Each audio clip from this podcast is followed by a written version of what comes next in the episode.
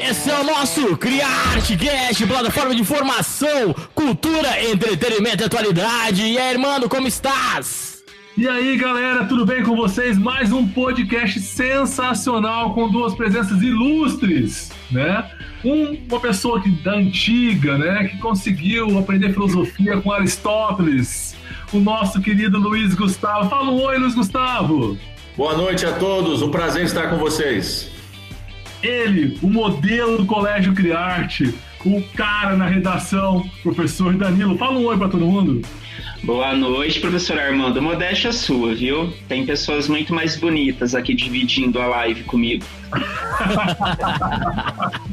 e ele, o cara, né? Ele é músico, ele é programador, ele é editor de imagem, de som, é desenha, é pai, é marido, ele faz comida, ele mexe com café. Ele, ele, Baré. E aí, pessoal, o povo exagera, né? Tipo Nelson Rubens, aumenta, mas não inventa. o cara toca 30 instrumentos. E essa pessoa humilde que vos fala, o professor Armando de História. Esse é gato, hein? Não, eu sou bonito mesmo, cara. Nasci assim, graças a Deus. ô, ô, gente, o tema nosso de hoje é um tema polêmico, mas como a gente já falou em vários outros podcasts, tem que ser discutido, né? A gente vai discutir hoje sobre o discurso do ódio, que é um tema que até o Danilo depois vai conversar com vocês, que pode ser um tema ou direto ou indireto dentro de uma redação e um vestibular para vocês. Tranquilo? Então vamos começar, já que eu falei do nome do Danilo, vamos conversar com ele. Danilão, gostaria que você explicasse o que seria o discurso do ódio e por que ele tem ocorrido tanto no mundo nos últimos anos e como você pode ver dentro de, uma, de um tema de redação. Bom, é, Armando, Gustavo, Baré, é, pessoal que está acompanhando, quando a gente fala sobre discurso de ódio, né, é interessante porque, embora essa expressão ela seja ainda nova, eu quero colo colocar aqui algumas questões históricas.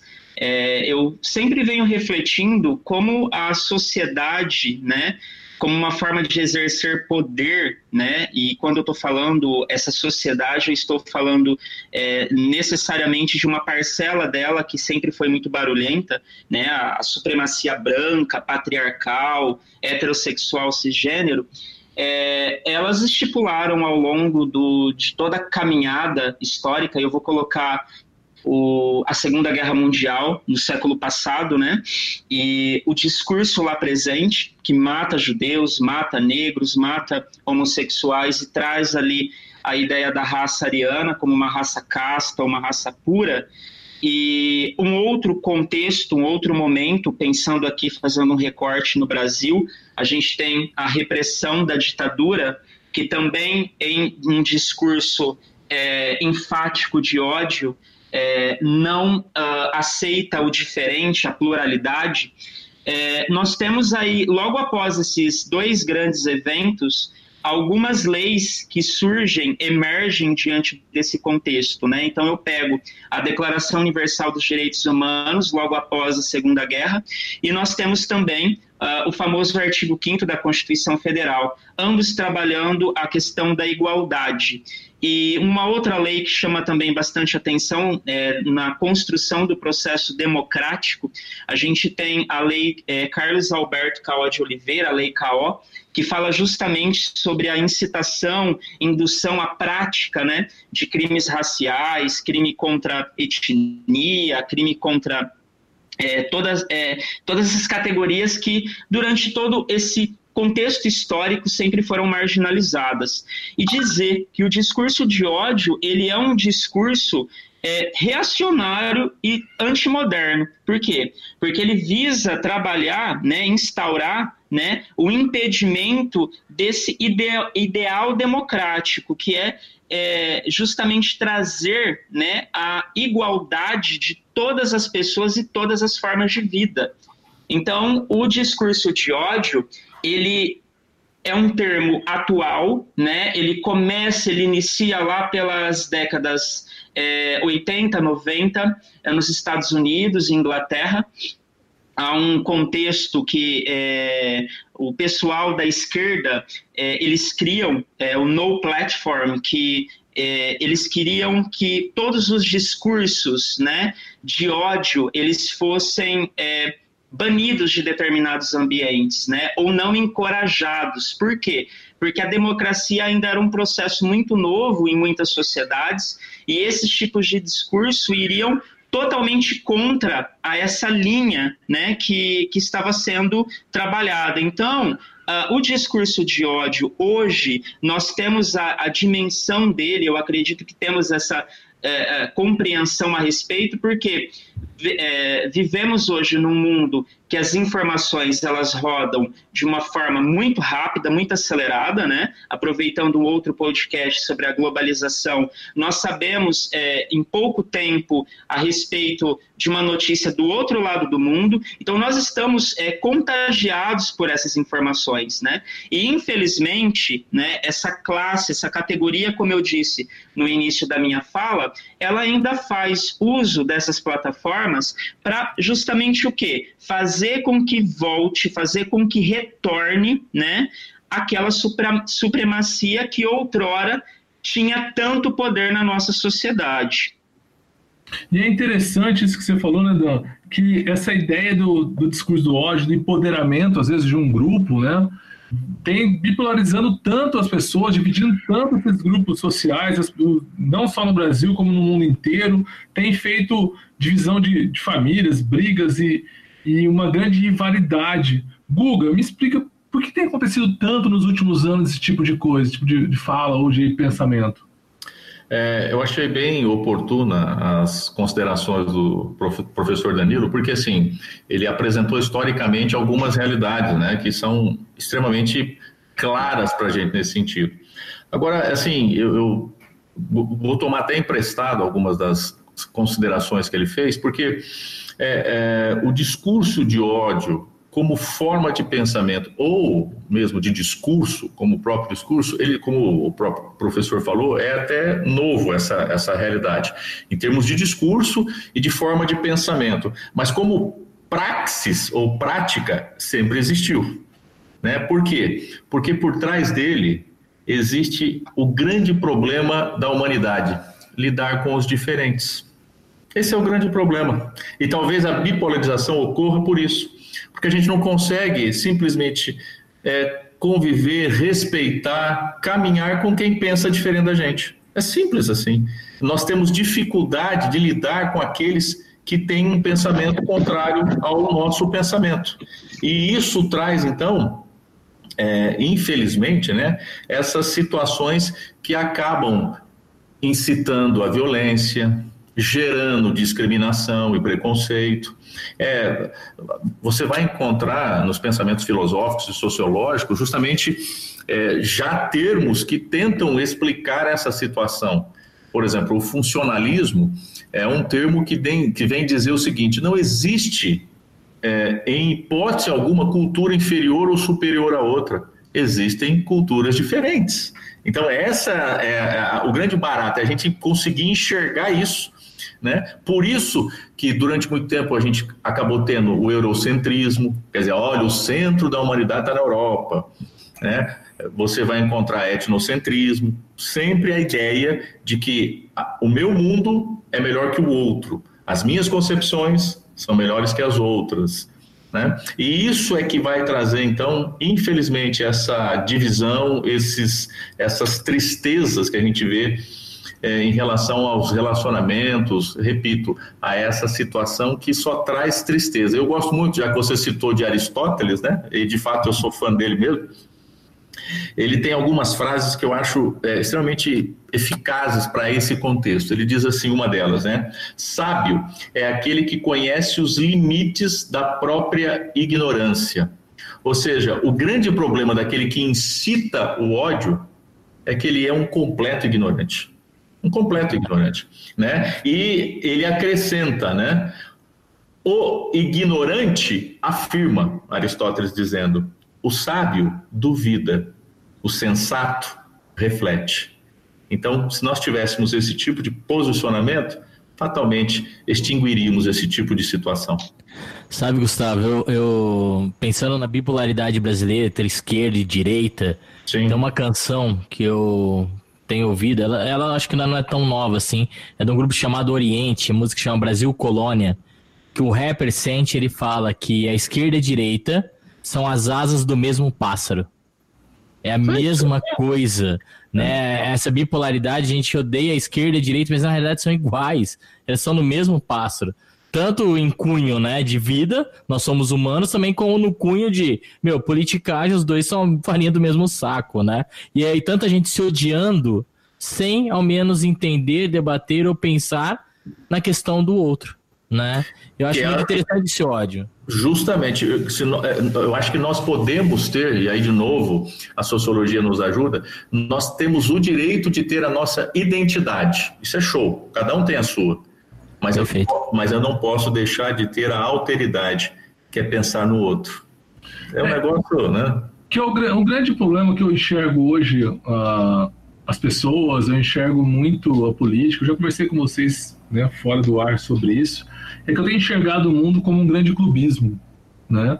Você tem um time de futebol, você escolhe aquele negócio, isso eu não estou levando para a direita ou para a esquerda, para os dois lados, eles são assim. E é claro, tem que vestir a camisa de qualquer custo daquilo ali. E, assim, se vestir camisa, você tem que defender aquilo por todo, todo momento, a qualquer caso.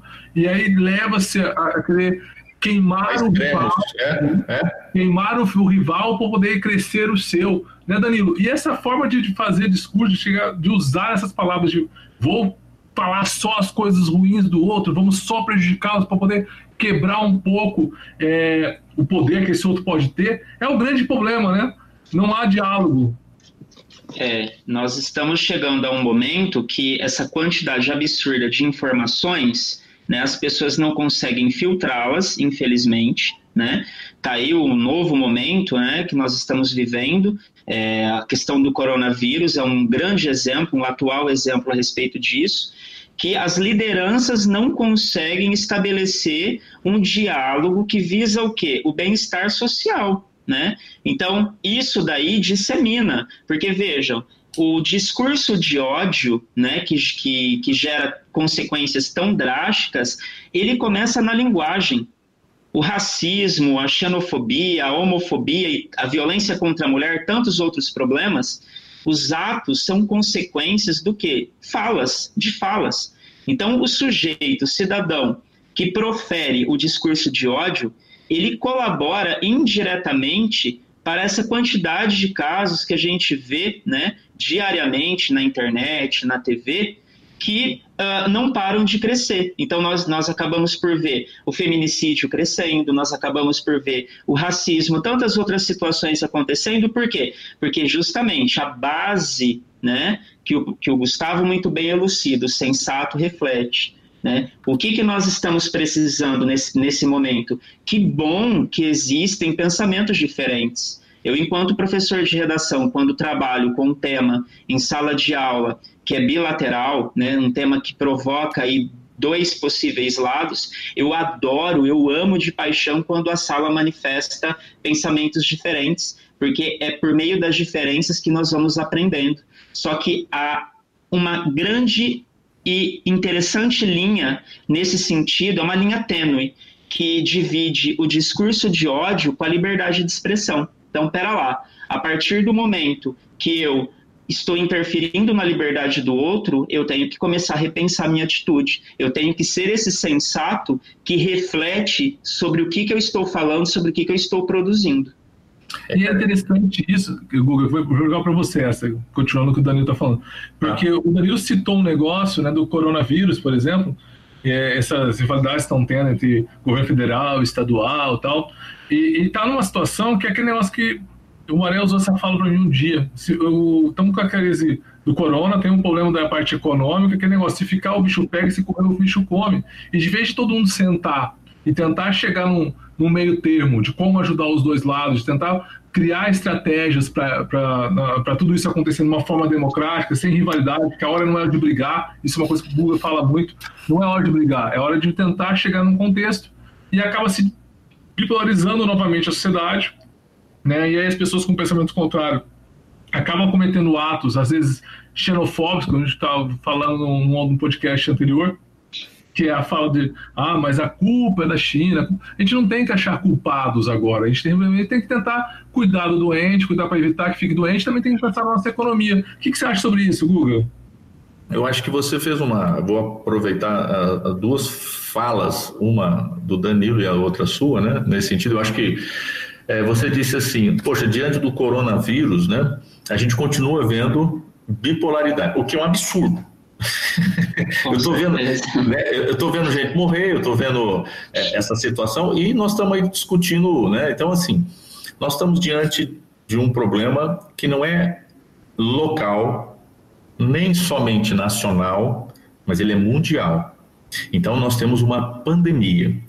Diante desse caos, o, o que nós temos que fazer é justamente buscar meios, recursos conciliatórios, harmoniosos, é, um pensamento realmente voltado para o ser humano, para entender o seguinte: o que é que nós podemos fazer para que o, aquele que é fundamentalmente o mais importante, que é a vida humana, seja preservada. É claro, ninguém é tolo, ingênuo de entender que sim, nós precisamos estar atento à economia, é, porque se você perde o controle nesse aspecto, você pode gerar um outro grande problema, o caos social. E eu, eu entendo isso, a gente tem que ter muita consciência disso.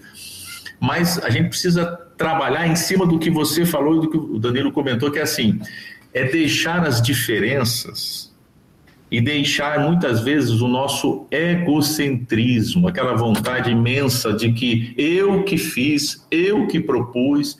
É, eu às vezes eu paro de, sinceramente, eu, eu, começo a ver algumas coisas de reportagem, me dá uma tristeza porque assim, agora nós estamos debatendo quem é que foi o pai da criança do remédio lá do, do cloro, né? Quem, quem, que, quem que indicou quem? Foi o governo federal ou foi o governo estadual que indicou, porque agora estão cada um trazendo para si, né? Olha, eu penso assim, seja lá quem indicou, trouxe benefícios, vai trazer resultado? Pronto. Quem vai ser beneficiado? O indivíduo, o ser humano, né? Mas, o meu... você acredita também que momentos de tensão, momentos de crise pelo instinto humano, algumas coisas afloram? Tipo, hoje ele é aflorado devido a a tensão do momento? Você acredita nisso? Ou, é, ou isso é aleatório? É, eu, eu, entendo assim. É, os, eu iniciei falando que o grande problema é lidar com os diferentes, certo? Nós iniciamos falando disso.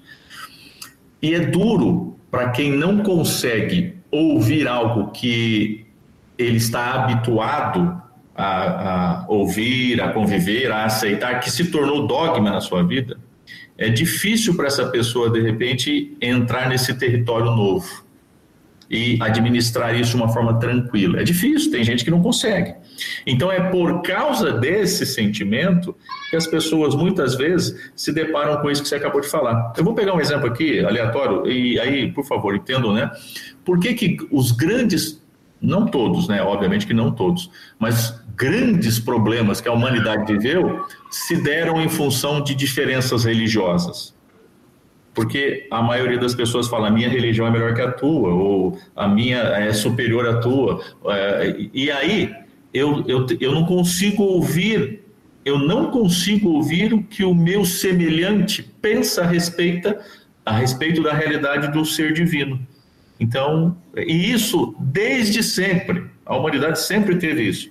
Então, você vai, infelizmente, construindo essa situação muito ruim, né, nos relacionamentos. E é, e é aquele negócio, né, gente? Não é mimimi ter que falar de alguma coisa. A pessoa foi agressiva, a pessoa foi um ato é, diferente, fez uma fala pesada sobre alguém, porque às vezes rola, né? Aquela ideia de uma piadinha sem graça, uma, uma, piadinha sobre o pessoal que veio do Nordeste, uma piadinha de um cara que é muçulmano, uma piadinha do chinês, uma piadinha do, de uma pessoa homossexual. É, essa forma de, de piadinha propaga.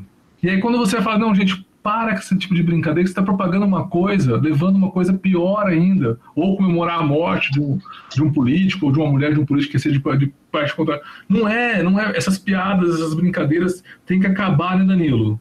Com certeza. Enquanto isso acontecer, nós nunca chegaremos a esse conceito, né? Que uh, é o conceito que devemos trabalhar, o ideal moderno democrático, que é propor, promover a igualdade de todas as pessoas. Então, assim, a grande reflexão, a partir de qual momento eu estabeleço aí a ideia que eu saio da minha liberdade de poder expressar eu estou manifestando ódio, a partir do momento que eu interfiro na liberdade, no direito de igualdade do outro. Então eu posso me expressar. A Constituição me garante isso. Contudo, nem tudo pode me convir. Se eu estiver ferindo o direito de igualdade de uma outra pessoa, eu estou no ato de linguagem promovendo outras situações, agressões, atitudes que vão aí prejudicar outras pessoas. E acho que eu não tinha respondido uma pergunta sua, o Armando, sobre redação. É, dentro do principal vestibular do país, né, se a gente pegar aí os últimos temas, ele já foi cobrado violência contra a mulher, que perpassa aí o discurso de ódio, o racismo e a intolerância religiosa. Então, galera do ensino médio que está acompanhando esse podcast, é muito importante esse tema sim, viu? Sensacional. E é aquele negócio, né, cara? Porque às vezes, muitas vezes, alguém que é midiático, né, tá mais na, nos holofotes, faz uma brincadeira ou fala alguma coisa e, e, alguém vai escutar e vai levar isso muito a ferro e fogo e a liberdade tua vai até onde começa do outro, né? A tua, a, o, o que você pode fazer vai até onde você ofende o outro. Aí vem você, ah, mas na época, nossa, de adolescência, tinha o negócio dos trapalhões que faziam faziam piadas, não sei o quê. Não, a gente entende que tinha, né? Mas também não vamos deixar de, de falar que também existia também já agressões, já existiam uma, uma, ações xenofóbicas, já existia agressões, já existia discurso, um discurso de ordem naquele período. É que, como a gente era menor, a gente focava muito mais na diversão. Eu adorava Separões, muçulmano, o personagem. Armando, é, até tem uma expressão que o pessoal usa bastante: o mundo está ficando chato. Não, eu substituiria isso o mundo está ficando mais responsável pelos seus atos e por suas falas. E mesmo com toda essa quantidade crescente, eu acredito que muitas pessoas estão se conscientizando uhum. a respeito daquilo que foi no passado e que não dá mais para continuar exercendo. Sim, sim, sensacional. Clarinha, muito boa essa conversa nossa, mas infelizmente chegamos ao nosso fim. E eu queria, ter, eu queria terminar, eu pedi para vocês aí, é, Guga, queria que você mandasse um beijo para alguém e eu queria que você indicasse alguma leitura para nossos ouvintes no final da sua, da sua fala. Agora? Isso! Tá. É, eu, assim, primeiro eu queria deixar um beijo a todos vocês, né? Eu, eu, é, eu um pouquinho Obrigado. Antes, um pouquinho antes é, a gente estava até conversando é, e eu disse que eu estava sentindo falta de olhar, olhar, olhar vocês, né, e ter essa essa convivência com vocês assim. E, então fica aí a minha alegria, minha gratidão a Deus de poder realmente vê-los, né, é, porque é bom ter essa oportunidade de poder estar aqui. E eu só queria fazer uma acréscimo, me permita, Armando, coisa rápida. O, o, o Danilo falou uma coisa, e aí vocês vão entender assim, uma coisa que a gente faz mesmo. Ele é o carro-chefe da redação da nossa escola e eu tenho o privilégio né, de poder incitar os alunos nessa questão. E uma das coisas que a gente sempre combina, é, nós fazemos juntos, né? É, e é a orientação que ele e eu, a gente troca isso.